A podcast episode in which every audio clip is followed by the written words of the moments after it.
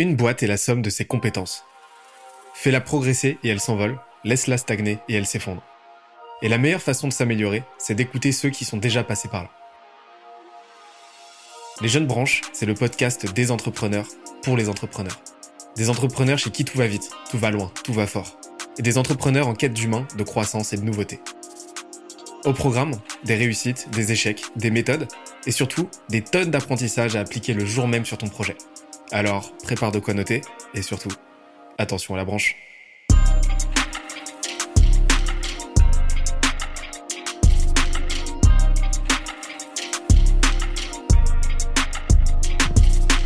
Pour ce premier épisode, je reçois Olivier Ramel, cofondateur et CEO de Kimono, la startup qui révolutionne la culture d'entreprise.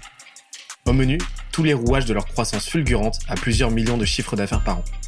On a parlé de leur stratégie de marque, de comment ils se sont positionnés pour aller rapidement chercher de très très gros noms, et de la méthode de prospection et de vente qui leur permet de signer des dizaines de nouveaux clients chaque mois. D'ailleurs, l'épisode est tellement dense qu'on en a fait un PDF récapitulatif. Pour l'obtenir, on se donne rendez-vous sur scalesia.co, s c a l e z i a.co. Let's go. Tout à l'heure, tu parlais de ta technique, euh, de, de ton même pas ton, ta technique, ta méthode Sales Ninja. Ouais. Et je trouve que ça fait un, une passerelle toute trouvée vers bah, le, le deuxième pan sur de, le deuxième pan dont on va parler, c'est euh, la partie sales du coup.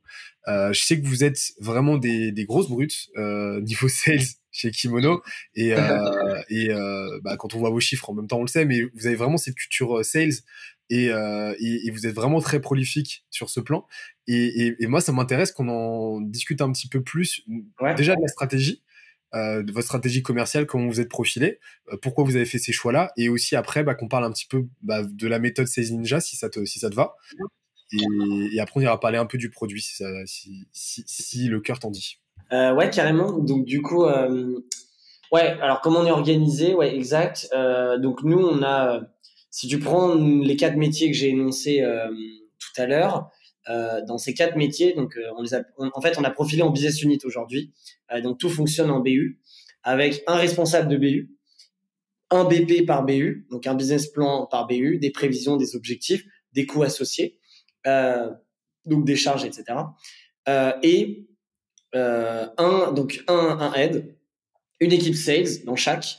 Et cette équipe sales, elle est orientée et là, je te dis ça, mais ça va changer en janvier. Mais j'expliquerai le changement. Mais nous, on a été orienté avec toujours un sales qui euh, chasse et un sales qui close. Donc toute la partie SDR. Donc il y a ceux qui sont là pour aller euh, chasser, qualifier les leads et ceux qui close. Euh, et sur certains métiers, ceux qui close, ils ont plus une casquette de chef de projet, notamment euh, la partie événementielle et les bureaux. La personne qui close, il y a du conseil. Donc ils ont un rôle un peu sales, chef de projet. Et il y a une partie euh, et ils font le compte management derrière. Euh, on n'a pas siloté en trois, c'est en deux. Il y a vraiment les SDR qui vont chasser euh, et euh, les closers chef, slash chef de projet en fonction des BU. Euh, le head qui pilote la strat, qui aussi met les mains dans le cambouis avec eux et donne le ton et a ce rôle de leadership. voilà un peu comment on est organisé. Euh, on, on démarche souvent euh, les mêmes clients. Enfin, aujourd'hui, tu vois, le, enfin, c'est enfin, c'est compliqué de rentrer dans les détails là comme ça, mais mais euh, par exemple, l'office design, euh, on fait beaucoup de retargeting dans notre base client parce qu'en fait, on pourrait scaler rien qu'avec nos 6000 clients, on, on, on, serait capable de, de faire x3, x4 facilement euh, si on se concentrait là-dessus. Donc, du coup, il y a des passes décisives permanentes où il y a des objectifs où les chefs de BU se rencontrent entre eux pour se dire, OK, là, on va targeter 50 boîtes de ta BU euh, pour nous. Parce que, euh, et donc, du coup, vas-y, fais-moi les intros euh, et introduis-moi avec ta personne pour que je lui parle de mon éventuel besoin. À chaque fin de Customer Journey, tous les sales, peu importe BU confondus, doivent prendre 4-5 minutes pour présenter tout le reste. Donc, ils font aussi ce rôle euh, d'ambassadeur de dire, bah, tu sais, chez Kimono, on fait aussi ça, ça, ça et ça. Est-ce que ça peut vous intéresser? Oui, non. Est-ce que tu connais Est-ce que dans la boîte, c'est peut-être pas toi la bonne personne? Tu peux me faire l'intro. Donc, on a un rôle un peu de toile d'araignée qu'on fait avec euh, euh nos propres clients. Euh, donc, voilà un peu, voilà un peu comment on est organisé, j'ai envie de dire. Donc, il y y a, les objectifs mesurés. on doit envoyer X mails par semaine, on doit avoir fait X intro, X retargeting avec notre base clientèle et bah, faire des bases de données de prospection en fonction des personas. Comme je te disais, aujourd'hui, on en a plus d'une dizaine, que ce soit la direction RH, que ce soit la direction des achats, que ce soit le marketing, que ce soit euh, les fondateurs, les dirigeants, etc. Que ce soit en fonction du métier ou de la demande. Et, euh, et en gros, ce qui va changer, c'est qu'aujourd'hui, il y aura une équipe SDR pour toutes les BU. Parce qu'en fait, ils vont vendre Kimono en global. Ils vont présenter Kimono en global. Donc, il y a une équipe qui va en fait s'occuper, travailler pour tout le monde et qui va vendre Kimono. Et en fonction de ce qu'il en est, elle va faire les passes D, passes décisives, passes décisives. Et euh, donc, du coup, il y a les chefs de projet et la production. Et en fait, ça fait un peu comme un diamant. Tu reviens en bas euh, et là, il y aura les e-comptes. Euh, il y aura une team e-compte qui va justement faire le care de tous les clients existants, euh, ce qu'il en est, euh, euh comment euh, justement faire le retargeting en, entre les boîtes, entre les clients, entre les BU, gérer, bah, gérer le CRM, etc. Donc, il y aura une team et eux, ils gèrent pour toutes les BU. Donc, en fait, comme ça, les BU s'expertisent par, bah, par métier et on a des commerciaux qui connaissent toutes les offres, on va dire pas dans le détail, pas au point qu'elles sont enfin qu'elles produisent, mais elles les connaissent suffisamment pour pouvoir le vendre, le pitcher et aller chasser. Et ensuite, elles distribuent. Euh, donc voilà un peu comment on va être. C'est un peu une sorte de diamant en fait, euh, euh, la nouvelle manière, avec à peu près pour nous quatre personnes. C'est-à-dire une personne SDR, un sales, chef de projet, une personne qui va faire la partie support production. Donc si c'est dans le textile, il y a les sales qui prennent la commande et ils envoient en production. J'ai des équipes de production qui vont la traiter avec les fournisseurs derrière. Euh, si c'est de l'office design, l'équipe production c'est l'architecte par exemple. Si c'est l'événementiel, euh, bah, c'est euh, X ou X Presta, etc. si c'est l'offre de conseil, bah, on a une team qui close et une team qui est le consultant, qui c'est lui qui produit, qui accompagne l'entreprise. et enfin, la quatrième personne, c'est le compte qui va gérer les portefeuilles clients de toutes les BU et essayer de faire euh, les faire grandir, euh, faire en sorte que tout se passe bien euh, et euh, voilà fidéliser.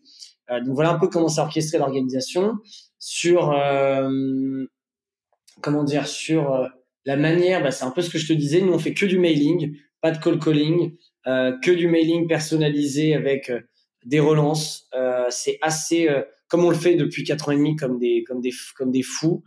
c'est assez assez clair, assez simple on change le wording presque toutes les semaines. Euh, c'est connecté avec euh, d'autres outils où tu sais tu peux autant démarcher sur LinkedIn que par mail que par SMS. Enfin, avec la grosse machine par exemple, euh, où tu peux être multi multi canaux. Euh, donc voilà. En vrai, ça pour le coup c'est du démarchage classique euh, B2B, sauf qu'on le fait pas comme les autres. Encore une fois, euh, on est anti. Euh, tu vois, moi je, je, je, suis un persona pour beaucoup de sites, pour beaucoup d'entreprises. Je me fais démarcher à longueur de journée il y a rien qui va et je comprends pas comment les gens ils arrivent pas à, à, switcher en fait parce qu'ils ont la flemme de de, de, de, prospecter de, de se casser la tête parce que les messages se ressentent tous, ils sont toujours trop longs et euh, et voilà, donc nous on arrive à, à, faire des wordings qui donnent envie, comme on disait tout à l'heure. Euh, voilà, donc après la méthode sales c'est ça. Et sinon donc du coup, euh, et tu m'arrêtes si tu veux, mais euh, je peux passer tout de suite au sales ninja. Ouais, carrément. Alors j'étais curieux de savoir justement pour parler juste des outils, votre stack, euh, votre stack euh, au global sales, ça serait quoi? Euh, Il y aurait donc un outil pour faire sa base de données qui s'appelle Nomination et direct, attends, direct marketing, je crois. Ouais, direct marketing où là on fait notre base de données. Donc c'est ici qu'on trouve les contacts de tout le monde.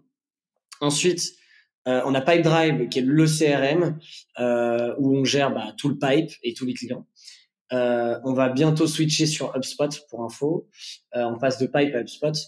On envoie les mails via l'Emlist, via des campagnes Emlist. et franchement, je crois que c'est tout. Il doit y avoir d'autres petits logiciels, mais en termes de pack, les sales, euh, ils ont ça, quoi. Ils démarrent avec ça et ça shoot et Gmail euh, bah, pour envoyer les mails, quoi. Donc c'est les sales qui s'occupent de leur propre outbound, de leur propre campagne. Et, euh, et vous n'avez pas, voilà, vous avez pas une team market ou une team growth qui s'en occupe. Non, c'est vraiment les sales qui sont autonomes là-dessus. Ouais, pas encore. Un jour on y viendra, mais aujourd'hui c'est eux qui s'en occupent. Ok, top. Bah écoute, fin de la parenthèse. Et moi, j'étais curieux de savoir, du coup, maintenant sur la partie méthodologie, comment ça se passe? Yes.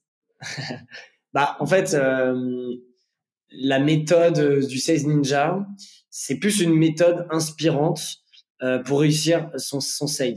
Donc, euh, c'est pas euh, A plus B plus C égale 100 000 euros. C'est si tu appliques cette méthode dans les règles, normalement, tu vas réussir ton objectif. donc, en gros, c'est sept étapes. Elles sont divisées en deux. Donc, la première étape, enfin, la première, le premier segment, il a trois premières étapes qui sont, on va dire, la préparation de ta, ta boîte à outils. Euh, tu te prépares pour aller euh, partir en sales time. Donc c'est avant euh, avant le commencement. C'est ta boîte à outils tu, que tu prépares. et donc le premier et donc chaque étape ne peut pas être tu peux pas valider la 4 et la 7. C'était obligé d'avoir validé la 1 pour valider la 2, la 2 pour valider la 3 et ça. C'est un escalier. La première, elle est très très importante. c'est qu'aujourd'hui, il faut te mettre dans un mindset que tu ne vends pas, tu crées des relations. Et ça, c'est, ça paraît simple dit comme ça, mais ça change toute ta manière de faire. Et si tu es là pour créer des relations, et c'est pour ça que bah, forcément quand tu es un bon sales, tu dois avoir une certaine, certaine euh, habilité euh, orale, euh, en tout cas sociale, parce que tu dois non pas manipuler, tu dois pas créer des relations pour un objectif personnel, tu dois vraiment t'intéresser et dans le but de créer des relations. Parce qu'en fait, quand tu es là, quand tu es dans le but de créer des relations, euh, ton langage est différent, euh, ta manière d'être est différent, le ton que tu mettras, euh, les mots que tu emploieras, ils seront, ils seront différents. Et, en fait, quand tu comprends ça, et ben en fait, t'as tout compris, parce que les gens en ont marre de, se faire de se faire vendre, enfin qu'on la contacte pour leur vendre. Même à titre perso, on, dès que quelqu'un pour nous vendre un truc, on est on est on n'a pas envie, alors qu'en fait, ça se trouve on en a vraiment besoin de ce qui ce qui nous vend. Alors que si tu crées une relation, parce qu'on est encore dans ce principe de réseau, euh, aujourd'hui, tous tes interlocuteurs business, c'est ton réseau de demain. Euh, déjà, tu en apprendras, tu auras des opportunités, donc déjà, ça te sert. Et de deux, créer des relations, c'est ce qui permettra de fidéliser ton client day one, et c'est ce qui permettra de, de, de gagner en fait ton deal dès le début. Donc, on ne vend pas, on crée des relations. Euh, surtout dans le B2B, c'est des humains euh, et il faut être, il faut, il faut l'avoir capté. Et euh, tu vois, les ice breaking, ou parler d'autres choses, s'intéresser à la personne, c'est ce qui va permettre de, bah de, de réussir ton deal. Premier, premier palier. Le deuxième, euh, le deuxième outil à avoir, c'est le côté, c'est la passion, c'est le, mot passion. Euh, et la passion, en fait, c'est très important. On l'oublie souvent. Euh, mais quelqu'un de passionné, c'est le meilleur vendeur parce que euh, il, il, a un, une, il a une communication verbale et non verbale incroyable euh, qui t'embarque et en fait, tu crois parce que c'est authentique et légitime parce qu'il est passionné. Écouter un passionné, c'est toujours plus prenant qu'écouter un pitch lambda euh, ou quelqu'un qui, qui, tu vois, qui récite ses caractéristiques. Euh, oui, bah alors mon produit fait 45 cm de longueur, il est waterproof. Bah non, quelqu'un de passionné qui dit, mais euh, enfin qui le dit avec ses mots, c'est encore meilleur, tu vois. Et, euh, et moi, j'avais un exemple que je donnais souvent là-dessus, c'est que, tu vois, moi, quand je me retrouve souvent dans une soirée, je je le prends cet exemple parce que ça m'est arrivé plus de dix fois au moins. T'es invité à une soirée, un apéro, un anniversaire, peu importe. T'es invité par la personne qui organise, mais tu connais pas trop les gens euh, là-bas parce que c'est un pote d'école ou c'est un pote de je sais pas d'où. Euh, et tu arrives et cette personne t'accueille. Euh, et bah, comme elle est chez elle, par exemple, elle s'occupe de tout, donc elle a pas le temps de rester avec toi, donc elle prend le premier personne qui, qui que tu croises, elle t'introduit, et comme elle est polie, elle va te proposer de euh, qu'est-ce que vous voulez boire, etc. Et elle s'en va et tu te retrouves direct avec un inconnu, sorti de ta zone de confort. Et comme on est des gens euh, euh éduqués, euh, bah, qu'est-ce que tu t'intéresses à l'autre, qu'est-ce que tu fais dans la vie? Et en fait, moi, à chaque fois, ça m'est arrivé quand c'est mon tour de me présenter et de parler de ce que je fais, euh, j'en parle avec une telle passion et, et une telle envie et de manière naturelle, c'est-à-dire je suis même pas en train de jouer un jeu, que quand à chaque fois mon, la personne qui me connaît revient, avec les verres ou ce qu'elle est, partie chercher, euh, me dit ah ça y est t'es déjà en train de lui vendre ton truc. Elle me dit direct ça. Ça m'arrive tout le temps. On me voit comme le gros sales. Et c'est toujours la personne en face qui répond en disant ah non mais trop pas. Euh, j'adore c'est machin c'est truc. Et, et répond à ma place en fait en disant ah non il me vend pas du tout. Il m'en parle avec passion. Et et en général bah, c'est potentiellement des prospects ou autres sur leurs clients. Mais tout ça pour dire que quand quelqu'un qui t'en parle avec le passion, tu sais, on dit souvent euh, le sourire, ça s'entend au téléphone, ça s'entend même à l'écrit, euh, et ben ça change tout. Et quelqu'un de passionné t'embarque beaucoup plus. Donc ça, il faut l'avoir en tête. Euh, le troisième point, on l'a dit tout à l'heure, c'est le product market fit. Euh, si tu veux être un bon sales et si tu veux réussir, il faut déjà que ton produit s'adresse à bon marché.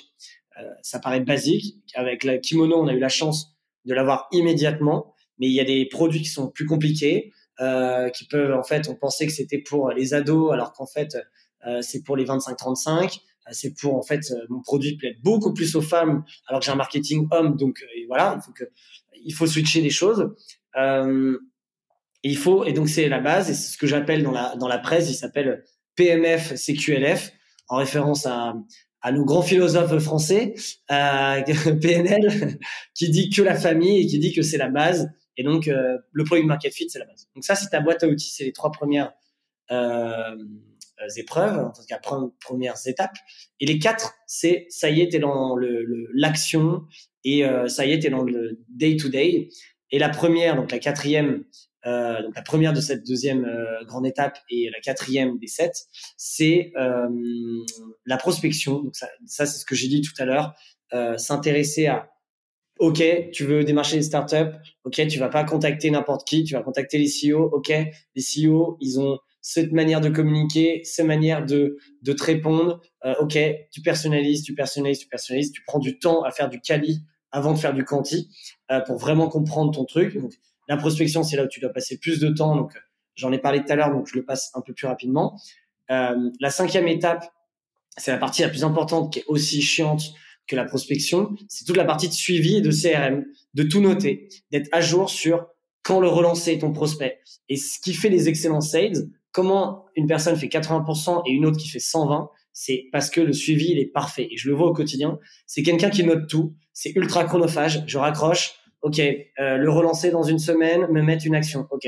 Euh, lui, il n'est pas intéressé maintenant, le relancer dans six mois. OK, euh, il en parle à son boss, je dois revenir vers lui demain. Ça, fois 200 personnes, la plupart des gens se disent ouais, je m'en souviendrai, etc. Sauf que tu t'en souviens pas.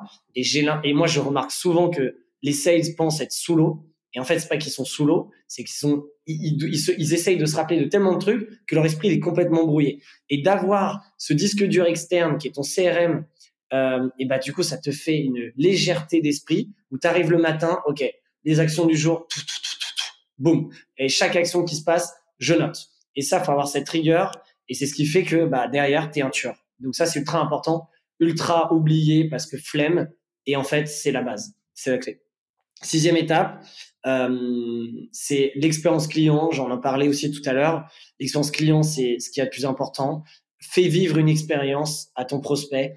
Euh, Aujourd'hui, euh, tu sais, on parle du euh, le monde du retail est mort. Euh, plus personne va ouvrir des boutiques. C'est totalement faux parce en disant que le online, le digital tue euh, le retail. Mais en fait, le online permet juste de commander plus rapidement, plus simplement et de partout dans le monde. Donc ça a ses avantages. Et en fait, les gens vont quand même, tu te balades dans les, dans les rues, les gens, les boutiques sont blindées. Parce qu'en fait, les gens, certes, ils ont besoin aussi d'acheter, mais demain, on va aller dans des lieux d'expérience. Les marques vont non plus faire juste des magasins, ce sera des lieux expérimentaux euh, d'expérience où là, le branding sera ultra fort, la fidélisation aussi. Et donc, du coup, toutes les grandes marques vont le faire. Euh, et même les petites marques. Et donc, du coup, faut le voir en mode, euh, demain, ton expérience, quand tu es par mail, par téléphone, ça revient un peu avec la création de relations, mais tu dois être euh, dans une expérience parfaite et lui dire que mon client, oui, je peux lui répondre demain, mais si je lui réponds dans l'heure, euh, je reçois une demande. Moi, j'ai eu l'exemple plein de fois. Euh, en tout cas, j'ai vu des sales de mon équipe plein de fois. On reçoit une demande par mail sur le site.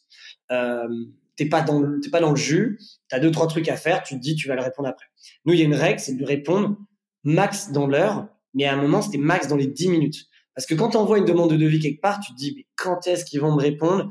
T'as le mail qui te dit qu'on va être répondre dans les 24 heures, et le mec il reçoit. Nous avons bien reçu votre demande, nous allons vous répondre dans 24 heures. Il reçoit un mail dans les 10 minutes, et là il se dit what the fuck, c'est incroyable, euh, expérience au top. Et là, tu gagnes du temps parce que la personne n'a pas eu pas eu le temps de sonder d'autres prestataires et tout de suite tu rentres dans la dans la, le prestataire numéro un en disant ah ouais euh, là la réactivité elle est bonne et les mecs sont là et, et donc c'est un petit détail mais encore une fois l'expérience c'est la clé Et la septième, septième étape, euh, c'est l'art du closing, je l'appelle, parce qu'on peut faire ces six étapes parfaitement, les maîtriser, être le meilleur. Euh, mais si derrière euh, tu ne closes pas, bah tu vas, tu fais pas le job et tu vas pas au bout. Euh, pareil, moi je l'avais vu au début. Euh, au début, on avait une, une, personne qui était qui était parfaite euh, sur tous les plans, sauf que le chiffre n'était pas là. Et on essaie de comprendre et on a tout analysé. Et ça, c'est très français. On a peur de parler d'argent euh, et on a peur de dire bon bah on y va. On... Donc du coup, tu peux payer. Je t'envoie la facture. et ça, c'est un des arguments. Mais il y a aussi les gens qui, aiment, le, prospect n'a jamais envie de payer, donc il va toujours le repousser. Donc, comment être malin pour le faire payer le plus rapidement possible et, et pour réussir tes objectifs euh, Et ben en fait, c'est juste que il faut être à l'aise. Le fait que quelqu'un vient te parler pour ton service, on sait que ça coûte un prix. Il faut, faut être à l'aise avec et il faut surtout trouver des, des techniques euh, pour closer. Euh, nous, on a honnêtement plus de 1000 techniques euh, qui permettent d'aller beaucoup plus vite euh, et qui sont réels, hein, c'est pas des mensonges ni, ni manipulations. Exemple, on nous contacte euh, parfois très en avance. J'ai un événement pour Noël, on est en septembre. J'ai un événement pour Noël, euh, j'aimerais faire un cadeau à toute la boîte. Voilà, j'aimerais si ça, ça, tout se passe très bien. On valide des maquettes, on valide un prix, et la personne dit bon bah écoute parfait, je reviens en novembre passer la commande. Donc là, le sales dit bah non, moi j'ai envie de te closer maintenant entre guillemets. et bah comment faire? et ben là, nous, dans notre, c'est propre à notre métier. Bah nous, on va lui dire, bah écoute, tu sais, novembre, si tu viens me voir en novembre, un, c'est possible que la référence que dont tu me parles maintenant, elle soit plus en stock. Euh, et ce qui est vrai, parce que euh, c'est le pic de commande chez nous. Deux, que les délais de production soient plus valables. Donc moi, ce que je te conseille, euh, c'est de la commander maintenant. Euh, si t'as pas de place pour la garder, on peut te la garder au chaud et on te la livre tranquillement euh, en novembre. Donc là, tu rajoutes un côté expérience care. et voilà. Et la personne, la personne va dire, ah oui, j'avoue, tu as raison. Allez, envoie la facture et go. Et boum. Et là, le, le, sales a réussi. Et il y a mille techniques comme ça. Et c'est un art. moi, c'est vraiment ce que j'appelle ça. C'est, c'est, faut vraiment être, faut vraiment être doué, euh, comprendre tu as créé la relation. Et c'est pour ça que la première étape, c'est créer la relation parce que tu as entendu des choses dès le début qui pourront t'aider dans ta vente finale euh, pour le, le, le, closer. Et, euh, et voilà. Et donc, du coup, euh, c'est comme ça qu'après, tu deviens un sales ninja. J'interromps l'échange 30 petites secondes pour te dire de ne pas oublier de nous ajouter une petite note des familles sur Apple Podcast ou sur la plateforme de ton choix. Tu connais la chanson, ça nous aide très fort à faire connaître euh, le podcast au plus de monde possible. Allez, on reprend. C'est, excellent parce que depuis tout à l'heure, en fait, t'enchaînes masterclass après masterclass depuis 1h40 qu'on discute. C'est incroyable. en fait, c'est des podcasts dans les podcasts. C'est incroyable. Avec tout à l'heure, bah, on est en plein dedans. Et, euh, en fait, si je devais résumer en, en, en, une phrase, en une punchline, tout ce que tu as dit tout à, depuis tout à l'heure, qui était juste qui était juste passionnant et, et qui en plus est ultra actionnable, c'est là qu'on voit le pragmatisme du truc, quoi. Euh, c'est que en fait, euh, euh, et c'est ça qui te différencie. On en revient à votre différenciant et à votre positionnement. Euh, c'est le fait que tu fais tout pour te, te départir d'une approche vraiment transactionnelle du marketing et de la vente vers quelque chose de purement relationnel, quoi. T'es pas là pour vendre, t'es là pour créer de la relation et t'es là pour laisser les choses se faire naturellement dans, dans, le respect de la psyché de ton interlocuteur et dans le respect de son intégrité, quoi. Exactement. Ah, mais c'est clair. Donc, du coup, en fait, si, si je comprends bien, euh, toi, ta stratégie commerciale, tu la conçois un peu plus comme une boîte à outils que comme vraiment une stratégie, on va dire, linéaire, euh, qui va être euh, monolithique et qu'il faut suivre de A à Z, c'est ça? C'est beaucoup plus quelque chose dans lequel on va piocher, qui va donner le mindset, qui va donner la trajectoire. Mais après, chaque sales, en fait, est, euh, on va dire, on, va dire autonome dans son application day to day au quotidien de, de, de, la méthode, c'est ça?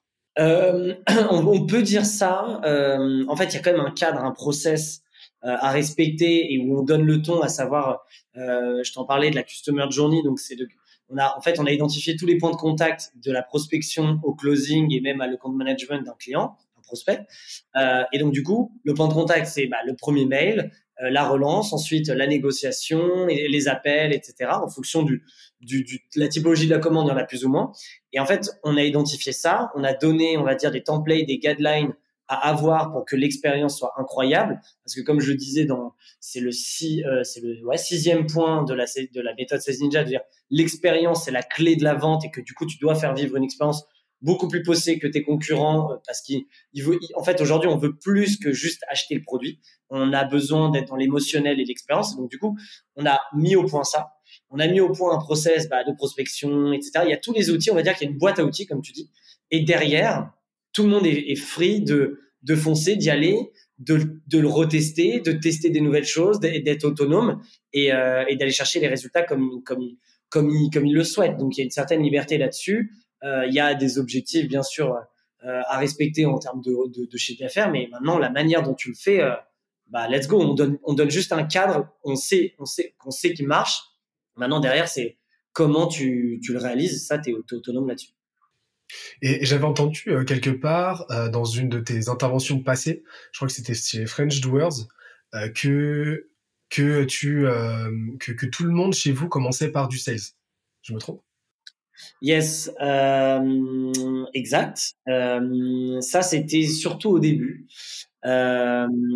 où c'est vrai que la première, les deux premières semaines, tout le monde faisait le rôle de sales. Et c'était à l'époque où euh, dans la boîte la majorité c'était des sales ninja euh, quand on avait on va dire qu'une typologie de métier de produit qui était les vêtements et les objets. Et donc du coup tout le monde passait par cette case. Euh, aujourd'hui plus trop. Euh, même si euh, on a toujours un onboarding ultra carré de A à Z. Où ta première semaine tu as un onboarding complet où tu rencontres tout le monde tu vois tout le monde en one to one en tout cas en one to team en fonction des équipes ou que tu es vraiment en mode éponge où tu bosses pas sur pourquoi on t'a embauché, mais que tu dois euh, être dans la boîte kimono, comprendre la culture, comprendre ce qu'on attend de toi, les valeurs, etc. Et donc, il y a, y a, un onboarding complètement euh, carré de A à Z. Et, franchement, je suis assez fier, parce qu'il fonctionne très bien. Et dès qu'on fait une rétrospective à une semaine, un mois de nos équipes, ils nous disent toujours euh, putain, mais intégration de malades, euh, enfin, j'ai jamais vu ça, etc. Donc, on a ce qu'on n'avait pas avant. Et donc, avant, on avait cette partie où je voulais que tout le monde comprenne comment on vend le produit euh, et qu'est-ce qu'on fait réellement. Et je pense que ça a aidé à, à, au début à, euh, à, vraiment créer un tronc commun. Maintenant, quand tu commences à être plus nombreux sur différents types de jobs qui vraiment sont éloignés, euh, bah, tout le monde ne passe pas par cette case, clairement. Euh, Peut-être qu'il faudrait le remettre en place, mais on n'en sent pas le besoin parce que cet onboarding est quand même bien complet. Et surtout, je sais pas si euh, je t'en ai parlé, mais euh, on a mis en place une culture design academy euh, parce qu'on se définit euh, comme des culture designers et aujourd'hui, on doit être tous, c'est pas que moi en interview qui soit qui, est capable de l'expliquer, c'est tout le monde dans son entourage, dans son réseau proche, euh, pro ou perso, doit être capable de présenter et de représenter ce qu'est le culture design. Euh, et donc du coup, on a créé cette académie interne où c'est moi qui suis un peu le professeur. On l'a un peu gamifié, amusé, mais euh, on reste sérieux sur le sujet où ça dure deux mois avec des batchs de 10-15 personnes euh, où il y a vraiment des cours entre guillemets sur la c'est quoi la culture entreprise, c'est quoi kimono, c'est quoi kimono et la culture entreprise, quels sont les do and don't, euh, quels sont, euh, euh, c'est quoi la différence entre culture, identité de marque, etc., etc. On a, on a, même un examen à la fin pour te dire, c'est pour ça qu'on dit que c'est une académie. Et, et du coup, du coup, c'est ultra cool parce que on voit direct l'effet euh, de nos équipes là-dessus. Donc, euh, donc on va dire qu'aujourd'hui ils font plus juste du sales, mais ils deviennent vraiment des culture designers. C'est là où la boîte a changé, c'est qu'à une époque on était vraiment une boîte de sales. Aujourd'hui on assume le positionnement depuis le premier jour, qui est culture designer, et tout le monde doit être formé là-dessus. Ça tout le monde le fait.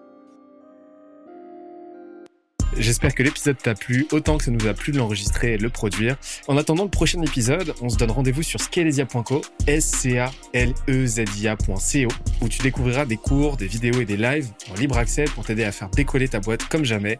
On se dit à très vite. Bye bye.